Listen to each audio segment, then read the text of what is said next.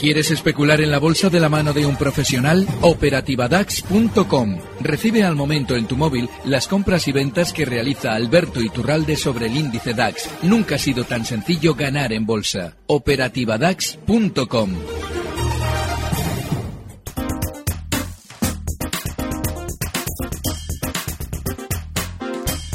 35 minutos los que pasan de las 5 en punto de la tarde. Abrimos nuestro consultorio de bolsa en este programa en tiempo real con Alberto Iturralde, responsable de díasdebolsa.com. Hola Alberto, ¿qué tal? Muy buenas tardes. Muy buenas tardes. A ver, con, con fuerza, sí me gusta para comenzar. Vamos a ver. Eh, una jornada de alzas generalizadas aquí en, en Europa, más moderadas en la bolsa española. Y en Estados Unidos se han vuelto a recuperar algunas eh, cotas eh, importantes, al menos desde el punto de vista psicológico. Por ejemplo, el Dow Jones vuelve a estar ligeramente por encima de los 17.000 y el S&P 500 por encima de, de los 2.000. A ver, ¿cuál es la escena que se plantea a más corto plazo ahora? Bueno, el carácter de psicológicas de las barreras es simplemente estético, es decir, no tiene ninguna influencia. Quizás eh, para dar datos concretos de cierre pueda tener esa influencia psicológica, pero es simplemente estético. Los ceros todos seguidos parece como que nos, nos resultan más redondos, ¿vale? Sin embargo, por ejemplo, índices como el español, en los 10.106 ahora mismo, están mucho más débiles que la subida que nos ha realizado el DAX durante estas horas y, sobre todo, los grandes de nuestro IBEX, Banco Santander, Repsol, lo citabais ahora, están especialmente débiles. Eso seguramente lo que nos viene, o por lo menos nos debe hacer esperar, es que nuestro mercado, aunque de alguna forma mantenga esta zona durante más sesiones, el rebote ha sido tan rápido que lo normal es que ahora los grandes intenten repartir títulos, eso no se va a ver reflejado en, la, en el bolsillo de los pequeños inversores que tienen esos valores míticos como Repsol y Santander dentro de sus carteras y que están funcionando especialmente peor.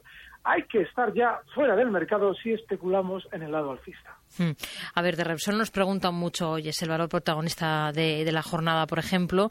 Eh, un oyente que nos envía un WhatsApp que nos dice que está posicionado a 11,7 en la petrolera y que también está largo en Ebro a 17,6. Bueno, eh, hoy Repsol eh, nos ha dado una enseñanza maravillosa. Afortunadamente este valor, solamente conseguirlo durante un año a ratos libres, aprendemos de bolsa una barbaridad.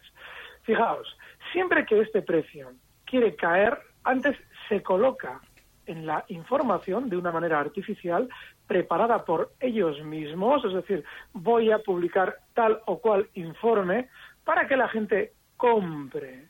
Lógicamente, Repsol había venido subiendo desde 10 hasta 12.80 en cinco o seis sesiones sin explicarnos por qué. Una vez que ha subido, sale a la palestra con la información que ellos decidan, da igual, ellos eligen el momento.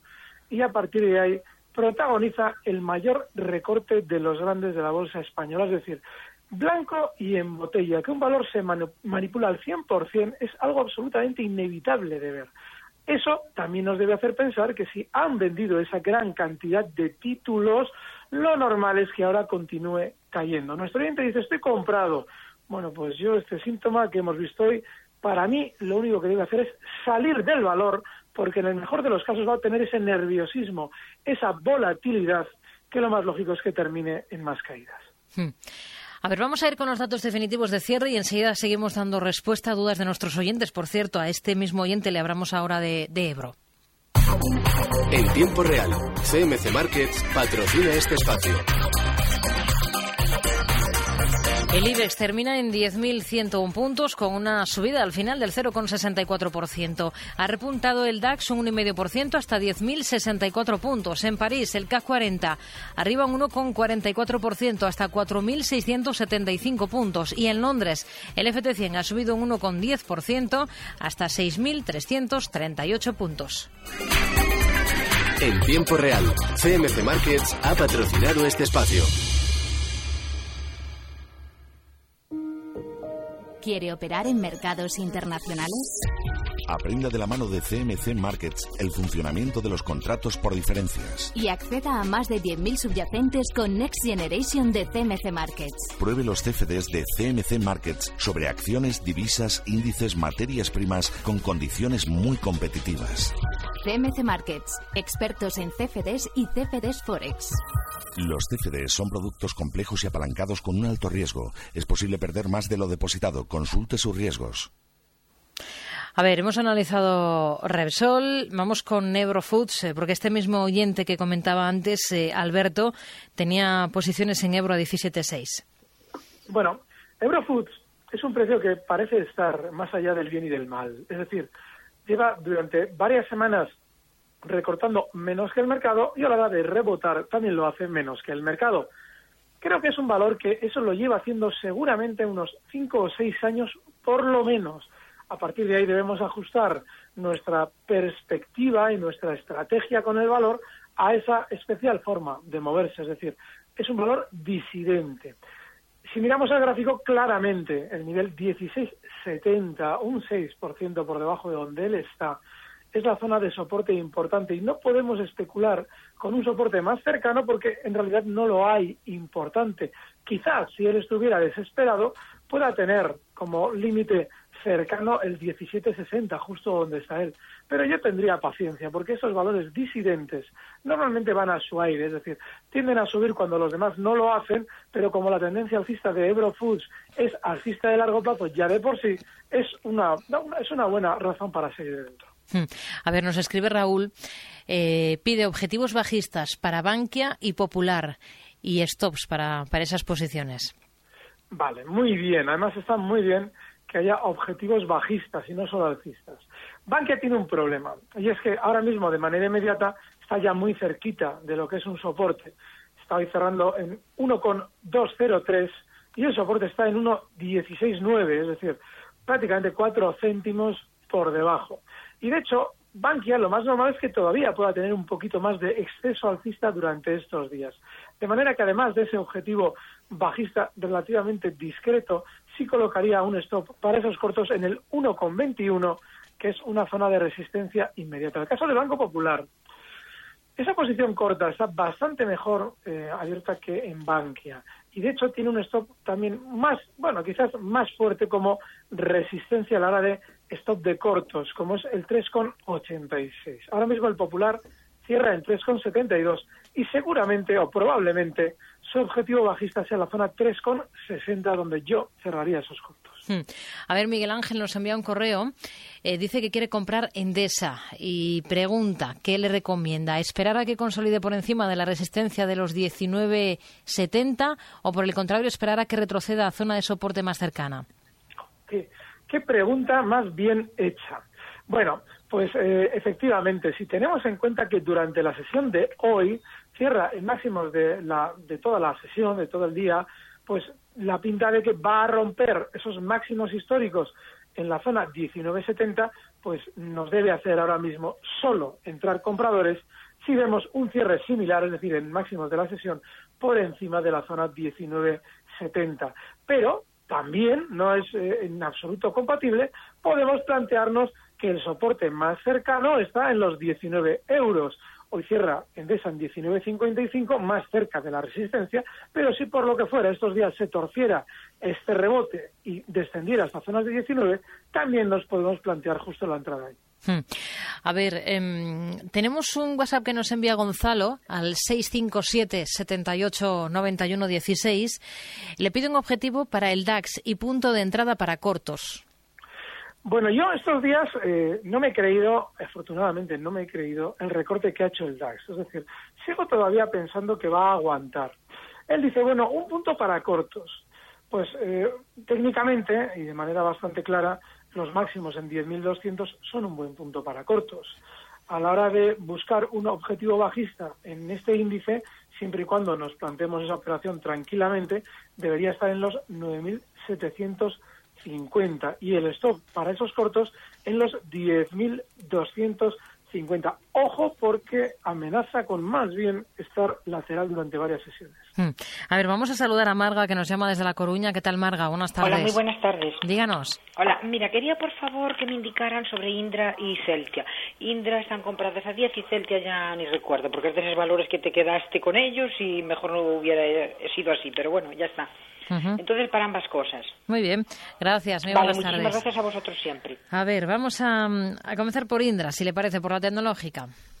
Bueno, hay, hay, que hacer un día un estudio, Rocío, de cómo consiguen estas compañías ponerse tan de moda entre los inversores, con el peligro que tienen. Bueno, dicho esto, dicho que tiene un gran peligro, que lo tiene, hay que entender que Indra lleva lateral durante varios meses. Y esa lateralidad, ahora mismo, porque es un movimiento por arriba, la resistencia es ligeramente descendente, esa lateralidad tiene una resistencia importantísima donde ella ha comprado que es justo en esa zona 10, ligeramente por encima, 10 con 15, con lo cual fatal estar en la zona 10 en Indra. Y a la hora de buscar un soporte, los 8,85, ni más ni menos, no tiene soportes relevantes ahora mismo más cerca de esa zona 8,85. Así es que yo ahí colocaría el último stop. Celtia. Celtia es un precio que tiene una legión de enganchados por encima de la zona 5 y durante los años o entre los años 2002 y 2008. Eso significa que el límite o el tapón, porque es un auténtico tapón lo que tiene Celtia en esa zona, es muy fuerte a la hora de frenar subidas. Como hemos comentado en muchas ocasiones que Celtia aprovecha todos congresos, todo tipo de reuniones en las que se vaya a hablar bien de sus productos para subir, colocar títulos y luego caer, y por lo que tengo noticia yo, eso se ha producido ya durante estos días, ahora mismo ya, teniendo en cuenta que el valor no va a superar en mucho tiempo 5, está ahora mismo en 4 euros, y que el stop tiene que estar justo en los 3,66, está ahora mismo Celsius en 4,01, bueno, pues el objetivo alcista en 5 y el stop en 3,65. A ver, agenda para mañana y enseguida estamos de vuelta, estamos respondiendo a sus dudas sobre bolsa con Alberto Iturralde, responsable de díasdebolsa.com.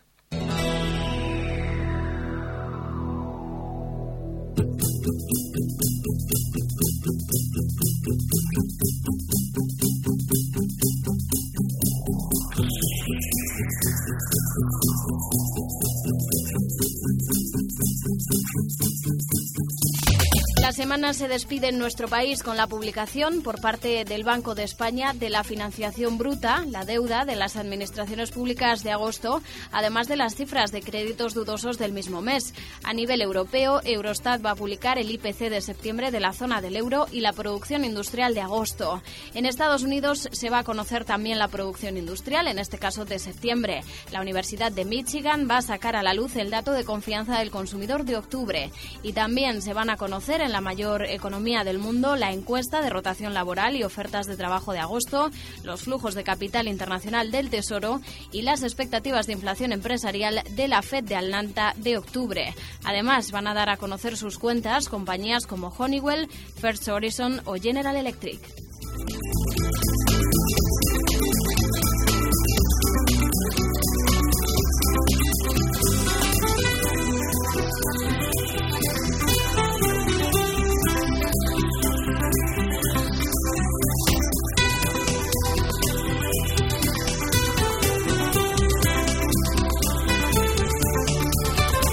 Seguimos en nuestro consultorio de bolsa en tiempo real con Alberto Iturralde, responsable de díasdebolsa.com. Hay un oyente que nos escribe, Alejandro, que pregunta por Airbus.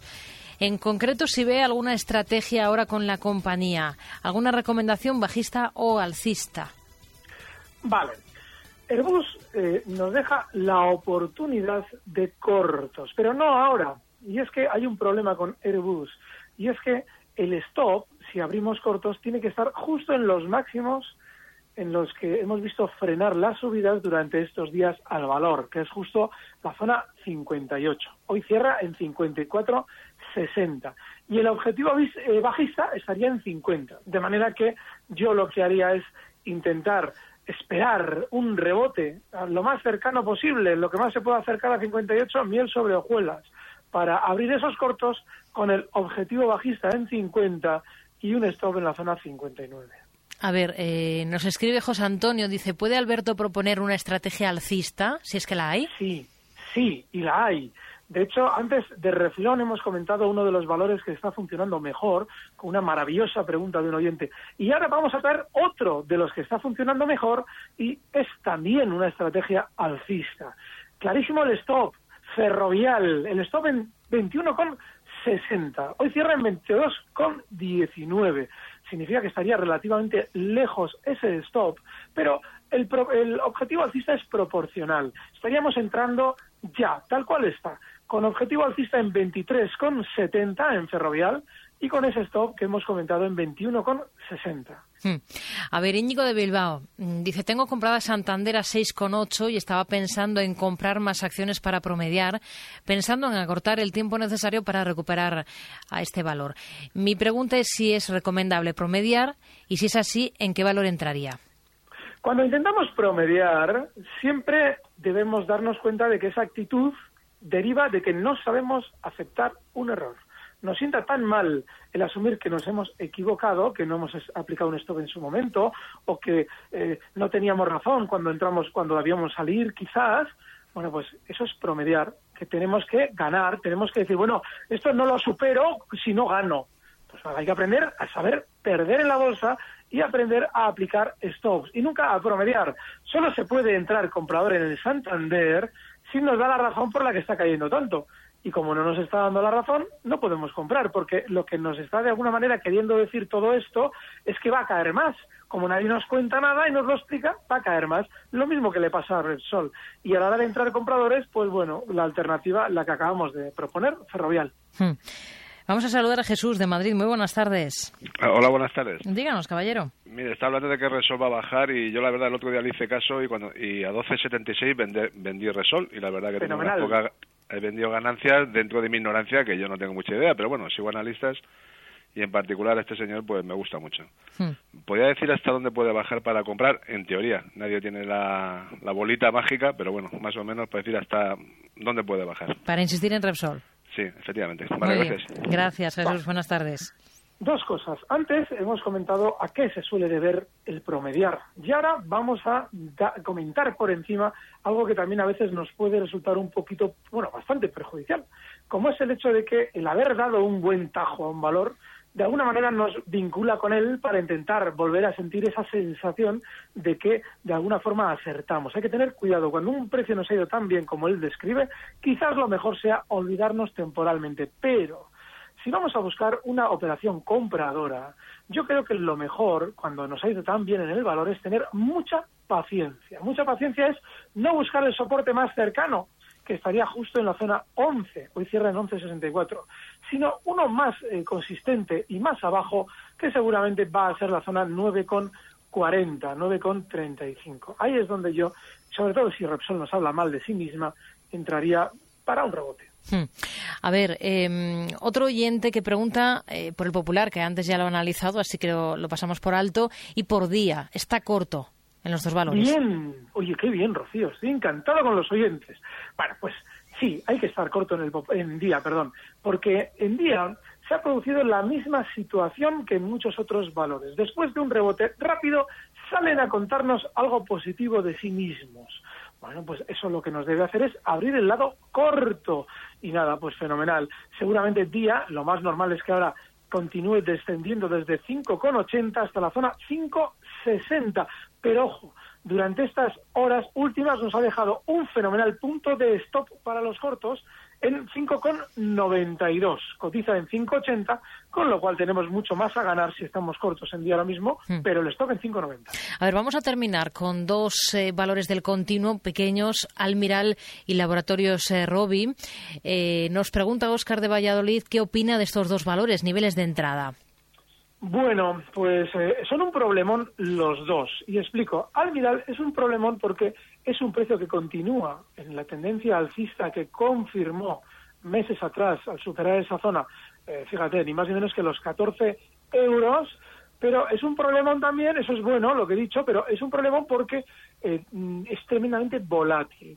Si vamos a tener como vamos a ser muy disciplinados y como zona de referencia clara los 15.50 para un stop, hay que plantearse que, bueno, se puede estar dentro. Está en 16.45 y el rebote inmediato que puede hacer le va a llevar hasta zonas de 17,25, 17.50 de manera inmediata. El caso de Robbie es diferente porque también es un precio que está en esa misma tendencia alcista de largo plazo. Estos días ha rebotado muchísimo más que Almiral, pero se ha acercado con ese mayor rebote más rápido a la que es la zona de resistencia importante en Robbie, que está justo en los 14.70 Está ahora mismo Robbie cerrando en 14.23, con lo cual, desgraciadamente, en Robi ya estamos mucho más tarde que en Almira.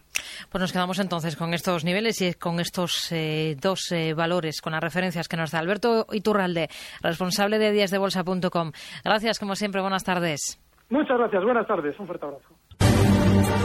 Recibe al momento las operaciones de Alberto Iturralde vía SMS en tu móvil. Operativa DAX.com.